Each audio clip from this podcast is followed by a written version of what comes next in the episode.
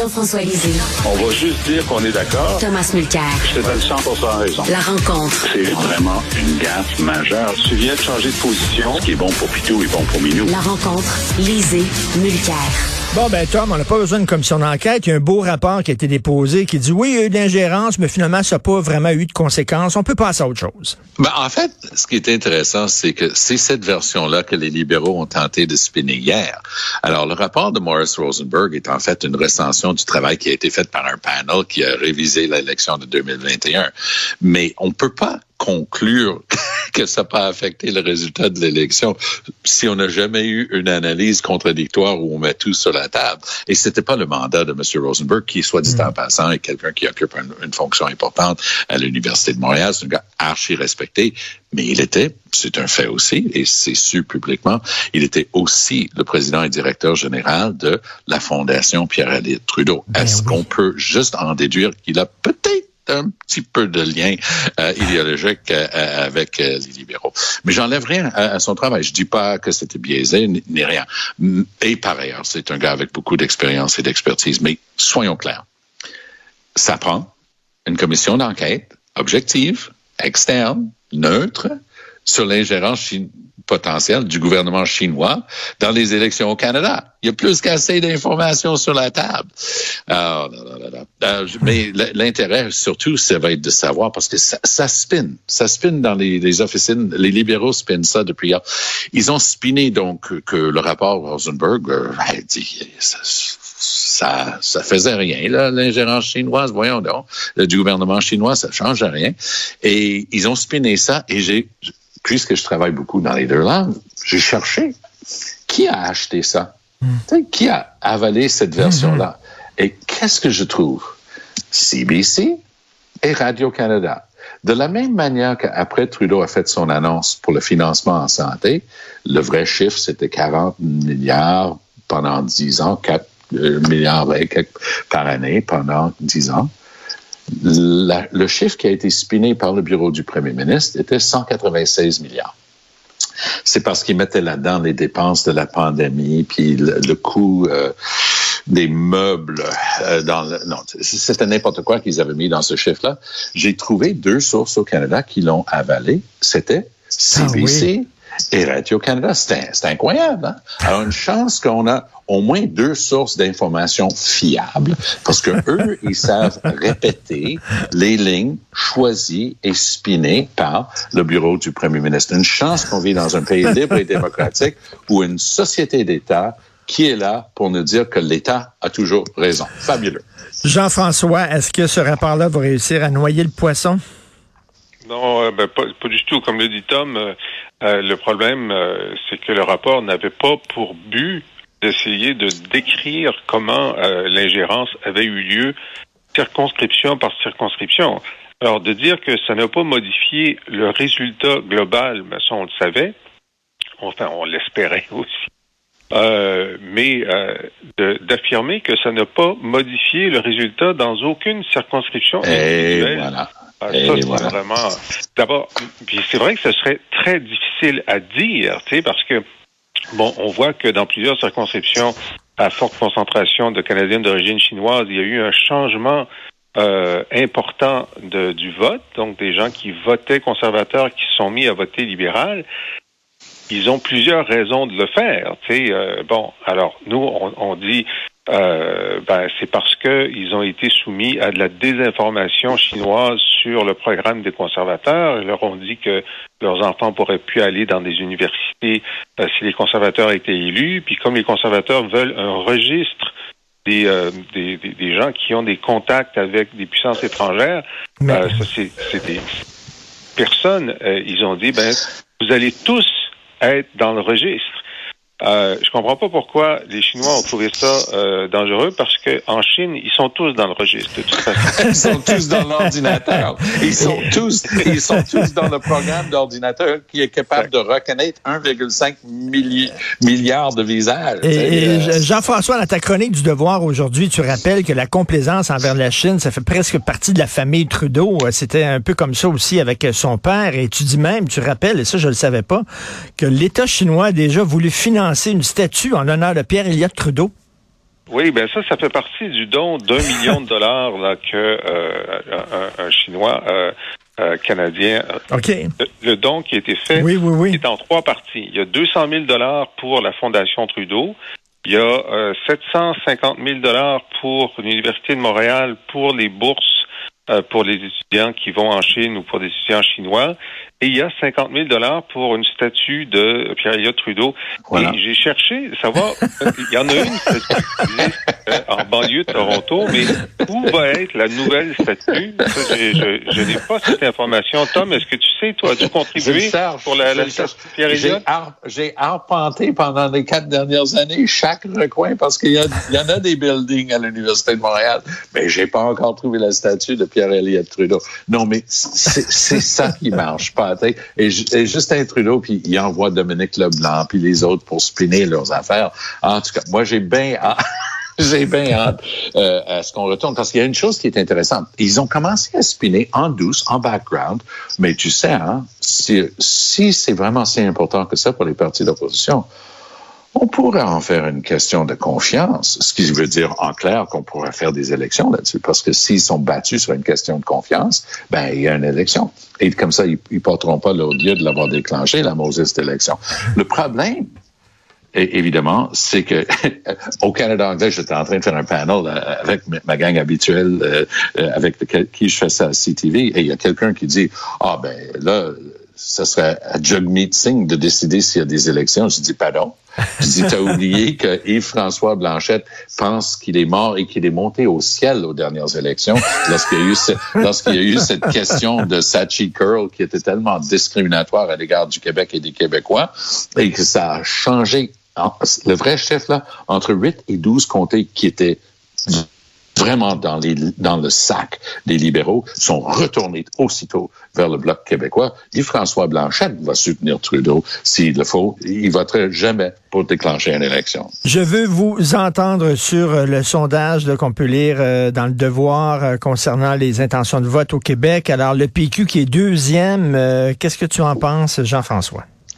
Ouais, écoute, euh, c'est euh, ça fait partie de les gens suivent, hein. les gens suivent ce qui se passe un petit peu et ouais, ils voient ouais. que effectivement Paul Saint-Pierre Plamondon réussit semaine après semaine à être euh, dans dans les nouvelles de façon positive.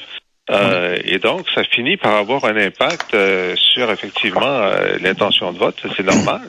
Et le fait que le, le, le, PQ soit bon, loin derrière quand même euh, la CAQ, évidemment, qui, qui domine, euh, mais que le PQ réussisse à être la deuxième force politique au Québec, euh, imagine que ce n'est pas très euh, ce n'est pas très euh, réjouissant pour les autres partis d'opposition euh, qui, eux, ont essayé d'enlever l'oxygène au PQ. Tu te souviens, euh, lors de la négociation des, des budgets puis des, puis des périodes de questions, ouais, ils se ouais. sont dit, bon, ben, si on arrive à, à Et- ne pas leur donner euh, des, des Oui, si on arrive, à- ils n'auront même pas une question par jour, euh, ils vont disparaître dans la brume, puis euh, on va pouvoir euh, aller chercher leurs trois comtés restants. Ben, Mais il va avoir un test de réalité. Ouais, il va avoir un test de réalité très bientôt hein, dans Saint-Henri-Sainte-Anne. Et, et on va voir, parce que, bon, là, tu es en plein cœur de Montréal, tu es dans un comté francophone, avec euh, une, une be- belle mixité sociale. Il y a des nouveaux condos à un million de dollars, mais il y a aussi du monde qui, qui vit euh, très difficilement, euh, surtout dans l'économie actuelle. Donc, ça va être très intéressant de voir. Moi, les, gens avec qui je parle dans le Parti libéral me disent, regarde, on, on va le prendre. Moi, moi, je suis extrêmement sceptique. Euh, J'aime bien dire que mes parents savaient ce qu'ils faisaient lorsqu'ils m'ont nommé Thomas. Moi, moi, je doute beaucoup euh, de, de, de cette vantardise des libéraux parce que le, le, le- le gars qu'ils ont mis là a eu déjà présenté, puis ça n'a pas été des résultats mirabolants, on va bien voir. J'ai jamais compris. Euh, par exemple, que Isabelle Mélenchon, qui était juste dans le comté à côté, avec le, le même CIUS, puis les mêmes CLSC, puis connaissait déjà le monde, puis les institutions, je- j'ai jamais, elle n'a jamais été appelée par les, Mm. par les grands penseurs actuels autour de, de, de Marc Tanguay. Donc, ils sont allés chercher un gars. On va voir. Si les libéraux retiennent ça, on, on- on va prendre- marquer une pause pour, euh, pour l'analyse. Pour moi, Québec solidaire a de réelles chances. Est-ce que ce sondage-là, et je le crois, mais le problème avec le vote du Parti québécois, c'est que c'est un vote éclaté. Il n'y a pas de concentration. Québec solidaire, là, regarde les comtés orange, puis ils essaient de remplir une case entre les autres comtés orange puis Verdun qui viennent de gagner. Le, le comté d'Isabelle Melançon. Donc, il y a une logique à ça. Les libéraux, euh, du côté anglophone et allophone, tout ça se tient. Les comtés se touchent tous. Hein? Et chez euh, la CAQ, c'est tout ce qui est en dehors, ce qu'on ce qu'on aime appeler en blague la, la c'est tout ce qui est en dehors de la grande région de Montréal. Le PQ, il est partout, mais il est pas fort. Et, euh, c'est, ça, tout à fait raison. Mais c'est pour ça, euh, on, regarde dans le sondage aussi les bonnes et les mauvaises opinions euh, des chefs. Euh, évidemment, François Legault a le plus de bonnes opinions, mais est suivi par Paul Saint-Pierre Plamondon, qui a très peu de mauvaises opinions. Oui, oui. Alors, ça veut dire qu'il y, y, a un potentiel de croissance et il faut absolument que le PQ ne soit plus à 18, mais monte à 20, 21, 22 pour arriver dans la zone payante pour retrouver euh, une dizaine de, de circonscriptions. Dans Saint-Henri-Saint-Anne, ce serait extrêmement difficile, effectivement. Euh, et donc, c'est une lutte à savoir si ça va être le PLQ ou QS qui va gagner, à moins d'une très grande surprise. Mais, euh, mais effectivement, si, si ces chiffres-là euh, étaient toujours les mêmes au moment de l'élection, ben, ça donnerait pas un gain considérable au PQ. Mais la question, c'est est-ce qu'ils vont réussir à, augmenter leur, euh, leur intention de vote d'ici l'élection. Là, on est très loin, là. On est dans trois ans. Et Tom, Tom, tu disais, tu as déjà dit que tu trouvais Éric Duhem, même si tu n'es pas d'accord avec lui, très habile. Euh, rien ne va plus pour lui, là. Rien ne va plus pour lui. Il a baissé de quatre points, là. C'est vraiment le parti d'une cause qui était la, la pandémie. Oui, ben oui, tout à fait. C'est exactement ça. Parce que le Parti conservateur, ben, on va retourner euh, avec les chiffres que connaissait M. Pouliat euh, avant, quelque chose dans, dans ce style-là. Il, il, il, a des gens qui l'aiment bien et il a du cash. Hein? il va avoir des millions et des millions de dollars dans l'argent des contribuables. J'imagine que ça doit être contre ses principes, mais peu importe. Euh, il, il, va avoir des millions et des millions de dollars dans l'argent des contribuables pour les votes qu'il a eu, parce qu'il a eu quand même beaucoup de votes, même s'il a eu zéro siège. Mais je, je pense que le rêve est, est, terminé là, parce que si je regarde historiquement des partis qui sortent de nulle part, Mm. C'est très, très rare. De faire ce que Jack Layton a fait, par exemple, avec moi pour le NPD, arriver, commencer, gagner un, une partielle, monter ça, commencer à monter des pourcentages, il faut que la bébête soit toujours en train de monter, monter, ou monter. Ou l'ADQ, tu sais, l'ADQ, c'était, la, la circonstance était particulière. Ben, c'est ça. ça prend une conjoncture, puis ça prend, euh, mais quand même, Mario Dumont, il montait tout le temps. Il montait. les gens l'aimaient bien. Il montait, il montait, il montait. Et, ici, on voit qu'il est arrivé et il a pris un shot d'à peu près quatre points dans les, deux, les dix derniers jours de la campagne électorale. Ce quatre points-là est retourné au Bercail à la CAQ et lui, il a eu zéro siège. Et euh, je pense, je pense que je pense que c'est fini pour euh, pour lui et pour le Parti conservateur ici au Québec. Ok, allons maintenant en Angleterre. Jean-François. Oui. Euh, je voudrais juste dire sur Éric Duhem que, j'aime bien, mais que je connais depuis très longtemps. Son, son énorme problème, c'est les opinions négatives que les Québécois ont hmm. envers lui. C'est massif. Hein, et c'est le plus, c'est le moins aimé de tous les chefs. Et ça, c'est difficile à, à hmm. surmonter. Tu peux, you, you, can't turn that around. Hein? Tu peux pas renverser une tendance comme ça. Là. Ceux qui ont des opinions négatives contre eux aussi, c'est bien Harry et Meghan. Et là, Charles III a décidé de se venger, Jean-François. Raconte-nous ça. Bon, Charles III est de très, très mauvaise humeur. C'est pas seulement la faute de Paul Saint-Pierre Plamondon. D'abord, il a, il a euh, bientôt, il va avoir son couronnement, là. Hein? Ça s'en vient au mois de mai, c'est ça? Et euh, il y a personne qui veut aller chanter à son couronnement. Euh, Elton John a dit non. Adele a dit non. Même les Spice Girls ont dit non. non, mais tu sais, ça va mal. Peut-être peut David Beckham peut aller chanter à la place des Spice Girls, on sait jamais. Alors là, il s'est vengé sur, euh, euh sur euh, euh, Meghan et, et, comment il s'appelle? Harry. Et puis, mais là, c'est très bizarre parce que euh, au moment de, de, leur mariage, ils ont eu en cadeau de mariage un cottage, qui est une, une belle maison individuelle, à l'intérieur du périmètre Oui, de Frogmore. C'est ça. Frogmore. Et euh, on le voit d'ailleurs dans le documentaire. euh, et, et puis ils ont rénové au coût de euh, 2 millions d'euros et euh, que Harry a remboursé. Alors donc, c'est ton cadeau de mariage. Tu as payé 2 millions d'euros pour le rembourser. Puis là, ton père, c'est son père, te dit finalement, je te reprends ton cadeau de mariage. Ben, tabarouette, ça va mal dans la famille, tu sais. Bon. Alors, c'est vrai que le problème avec cette maison-là, c'est que ils y vont seulement une fois par deux ans quand ils retournent euh, à Londres, mais ils peuvent pas la vendre ni la louer. C'est à l'intérieur du périmètre du château. Alors, un Airbnb, là, ce serait une bonne idée. mais, mais Richard, ta- au début, ta prémisse, c'est que ça va mal dans le shop pour Harry et Meghan.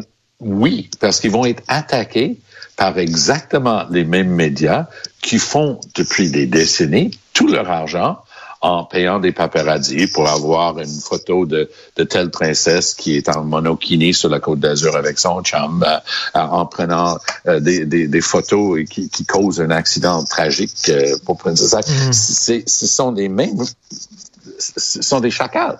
Et, et- et- et c'est hallucinant. Et oui, ils vont attaquer.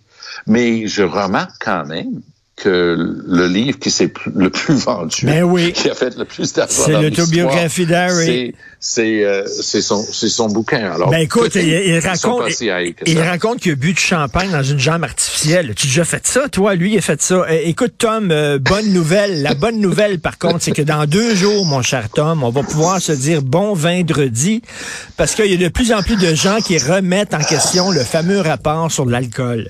Écoute, il y a des, des vrais experts et c'est assez brutal l'analyse qui en est faite.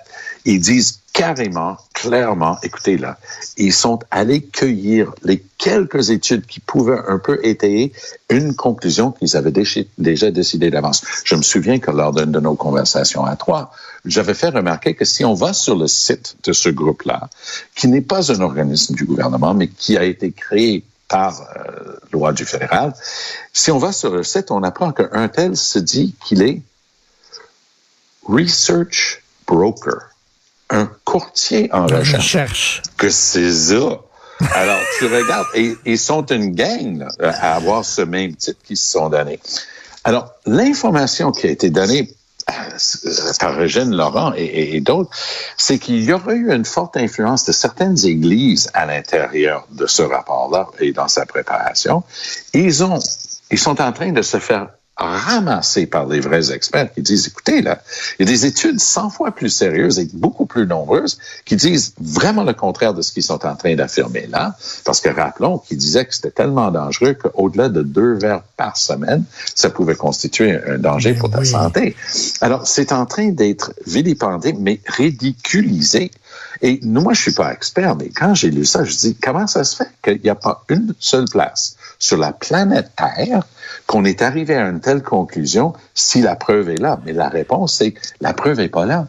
Ils ont inventé Donc, une ben preuve. oui. Comme un étudiant, tu sais, Jean-François a enseigné à l'université comme moi, il connaît le même phénomène. Tu as, parfois des, des étudiants qui Mais- décident de leur conclusion, puis ils cherchent des citations pour se donner Mais oui, raison après. Jean-François, donc, ce rapport-là sur l'alcool a peut-être été rédigé par Chat GPT. Ça se peut-tu? Oui, c'est possible. Mais moi, je- je- j'en ai une étude sur euh, sur le vin. Je l'avais, c'était un dépliant que j'avais pris dans une tournée des caves de Bordeaux. Puis le dépliant montrait que euh, jusqu'à trois verres par jour, là, il y avait un graphique qui montait les bénéfices pour la santé. Jusqu'au Ben troisième oui. verre, ça montait. Et après le troisième verre, il y avait un pointillé qui, parce que la science n'était pas établie, mais ça continuait à monter. Alors pourquoi prendre une chance puis ne pas prendre le quatrième puis le cinquième? Donc, Je garde cette étude-là avec moi dans mon cellier depuis. Je suis très satisfait. En autant À, qu'on... à en- chaque fois que tu t'en vas te chercher une bouteille, tu te dis, ah, je vais reconsulter mon expert. Oui. En, autant- en autant qu'on conduise pas après, bien sûr. Merci beaucoup à vous deux. Merci. Salut, bye. Salut. Alors, si vous voulez lire les commentaires de Jean-François Lisée sur ou alors vous abonner entre autres à son euh, balado où euh, il commente l'actualité, il revient sur les grandes dates de l'histoire du Québec avec euh, beaucoup d'humour, allez sur la boîte